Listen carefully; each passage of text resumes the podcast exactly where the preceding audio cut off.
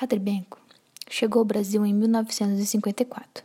Imediatamente foi encaminhado para Nova Friburgo, Rio de Janeiro, onde naquela época era um seminário e escola superior para a formação dos jovens jesuítas brasileiros, onde ele lecionou por três anos antropologia e filosofia em latim, pois não sabia português, e lecionou também psicologia experimental em francês.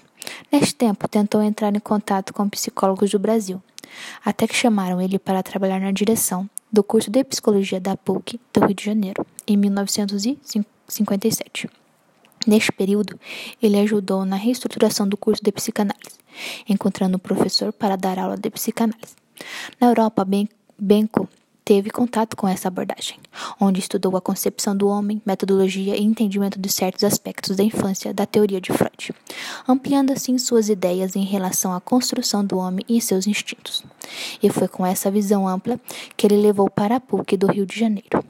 Padre Benco tinha uma grande abertura para várias outras abordagens que surgiram e com esse pensamento, sem receio de confrontos que ele promoveu, o Fórum de Psicologia para reunir as diversas correntes da psicologia, como a experimental, behaviorismo, psicanálise, filosofia e religião.